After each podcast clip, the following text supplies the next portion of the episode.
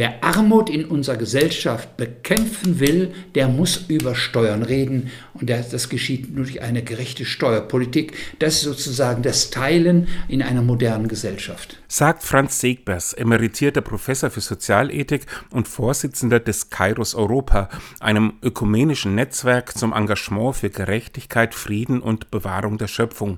Das wiederum unterstützt einen Appell, der die Überschrift Zachäus-Kampagne hat. Die Zachäus-Kampagne ist eine ökumenische internationale Kampagne. Sie kommt vom Ökumenischen Rat der Kirchen ähm, und ähm, der Ökumenische Rat der Kirchen hat die Mitgliedskirchen aufgefordert, endlich in ihren Ländern äh, das Thema Steuerpolitik zu ihrem Thema zu machen ähm, und damit auch zu politisieren, dass die Bekämpfung von Armut mit der Steuerfrage zusammenhängt. Der Namensgeber Zachäus ist in der Bibel ein Steuereintreiber, der zunächst die Menschen nach Strich und Faden ausnimmt, aber nach der Begegnung mit Jesus sein Vermögen mit den Armen teilt und das, was er ungerechterweise erpresst hat, sogar vierfach zurückzahlt. Segbers deutet die Erzählung so, dass Zachäus sich vom Geldeintreiber, der sich auf Kosten anderer bereicherte, zu jemandem bekehrt hat, der weiß, dass Steuern und Abgaben für die Gemeinschaft bestimmt sind. Die Zachäus-Kampagne fordert für heute eine gerechte Steuerpolitik und dies sieht der Theologe in Deutschland als nicht gegeben an. Wir haben eine Steuerpolitik in Deutschland, die die Vermögenden schont, und äh, die große äh, Masse des Einkommens, über den der Staat verfügen kann, um soziale Einrichtungen, die soziale Infrastruktur, Bildung, Verkehr, was auch immer in staatlicher Aufgabe äh, gemacht werden soll, wird finanziert durch die Massensteuern. Und damit bezahlen die Arbeitnehmerinnen und Arbeitnehmer und auch die Ärmeren bezahlen einen viel größeren Teil. Und das ist in sich ungerecht. Die Zahlen bestätigen, dass bei uns und auch weltweit die Reichen immer reicher und die Armen immer ärmer werden. Das, sagt Segbers, führe zu einer immer gespalteneren Gesellschaft. Das ist nicht nur eine ethische Frage, es ist auch eine Frage nach der Demokratie.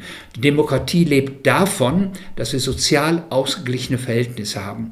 In einer Demokratie hat jeder eine Stimme, jeder hat den gleichen Wert, die gleiche Würde, aber ob er das realisieren kann oder nicht, ist wieder eine Frage der sozialen Verhältnisse. Segbers, der selber Altkatholik ist, begrüßt den großen Einsatz der Kirchen, die mit ihren Hilfswerken wie Caritas und Diakonie die Not lindern.